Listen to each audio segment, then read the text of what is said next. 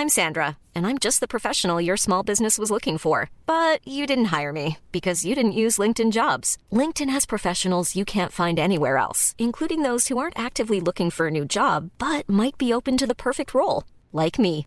In a given month, over 70% of LinkedIn users don't visit other leading job sites. So if you're not looking on LinkedIn, you'll miss out on great candidates like Sandra. Start hiring professionals like a professional. Post your free job on linkedin.com/people today.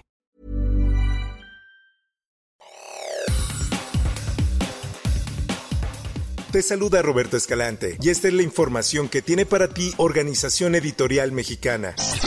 El presidente Andrés Manuel López Obrador anunció un acuerdo con la empresa Iberdrola por 6 mil millones de dólares para la nacionalización de 13 plantas de ciclo combinado. Esta es información que publica El Sol de México. El gobierno firmó un convenio para comprar a Iberdrola 13 plantas de generación de energía eléctrica que formarán parte del patrimonio público y serán operadas por la Comisión Federal de Electricidad. Vamos a escuchar parte de lo que dijo el presidente López Obrador. Sellando, estamos consumando una operación muy importante, desde luego en beneficio del el pueblo de México. Agradecemos mucho a Iberdrola, a su director general, a su presidente global, por eh, la voluntad de llegar a un acuerdo en un mensaje desde Palacio Nacional acompañado del presidente global de empresa española Ignacio Sánchez Galán, añadió que el acuerdo alcanzado será en beneficio del pueblo de México. En más notas, un migrante, tres funcionarios del Instituto Nacional de Migración y un guardia de seguridad privada fueron vinculados a proceso por su presunta responsabilidad en el incendio de una estación migratoria en Ciudad Juárez, Chihuahua, que dejó 40 personas muertas. Esta es una nota de la prensa. Entre los imputados se encuentran Gloria Liliana N., Daniel N. y Rodolfo N., quienes serían los agentes del Instituto Nacional de Migración, además de Alan Pascual V., el guardia de seguridad de la empresa CAMSA y un hombre identificado como Jason N., originario de Venezuela. Este último informó el miércoles pasado la titular de la Fiscalía Especializada en Materia de Derechos Humanos, Sara Irene Herrerías Guerra, es quien habría iniciado el fuego dentro de las instalaciones.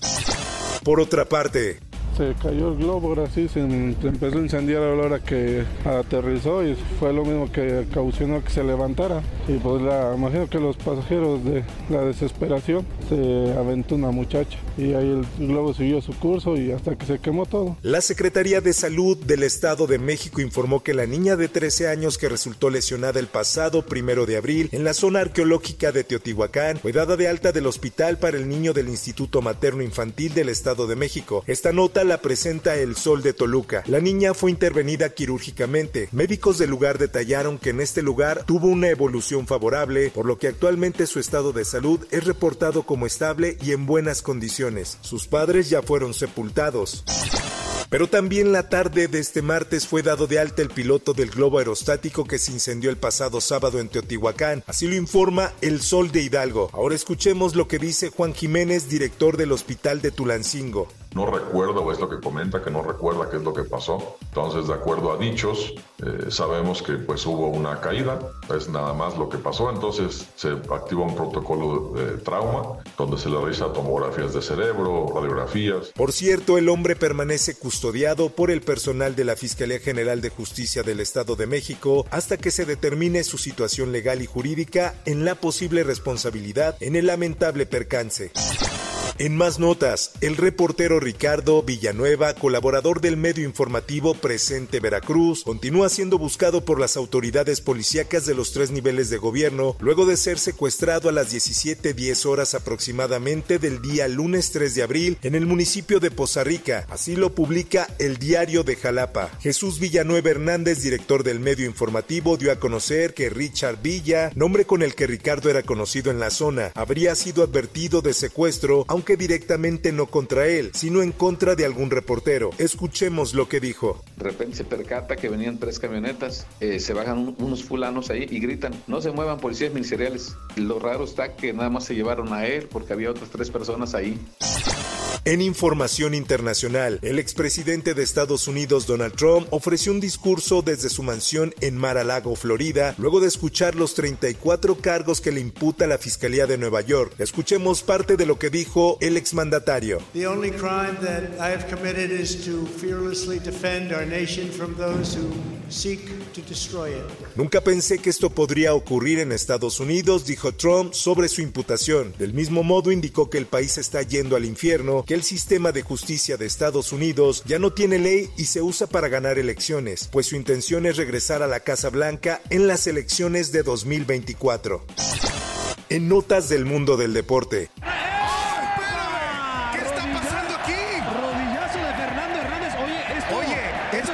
Le salió caro. Fernando Hernández fue suspendido con 12 partidos fuera de actividad tras agredir a Lucas Romero en el duelo entre América y León del pasado fin de semana. El silbante mexicano le propinó un rodillazo al futbolista de la Fiera en el duelo que se salió de control y terminó con una riña entre futbolistas y técnicos. Esto es una nota del esto. Mediante un comunicado y en sus redes sociales oficiales, la Federación Mexicana de Fútbol dio a conocer el veredicto de la disciplinaria en la que el más afectado fue el silbante con dos encuentros de suspensión, es decir, prácticamente terminar el 2023 para él.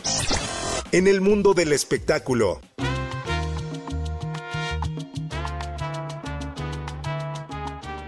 Pero no te preocupes, conmigo no pueden. Soy demasiado buen negocio para ellos.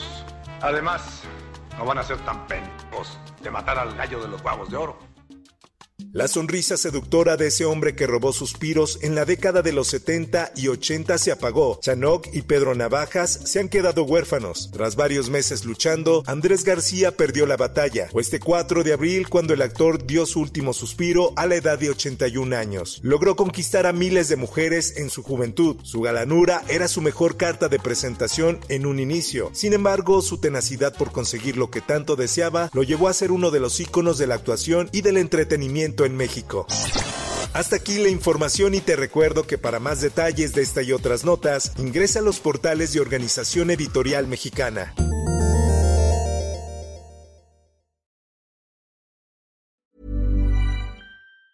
Planning for your next trip? Elevate your travel style with Quince. Quince has all the jet-setting essentials you'll want for your next getaway, like European linen, premium luggage options, buttery soft Italian leather bags, and so much more and it's all priced at 50 to 80% less than similar brands. Plus, Quince only works with factories that use safe and ethical manufacturing practices. Pack your bags with high-quality essentials you'll be wearing for vacations to come with Quince. Go to quince.com slash trip for free shipping and 365-day returns.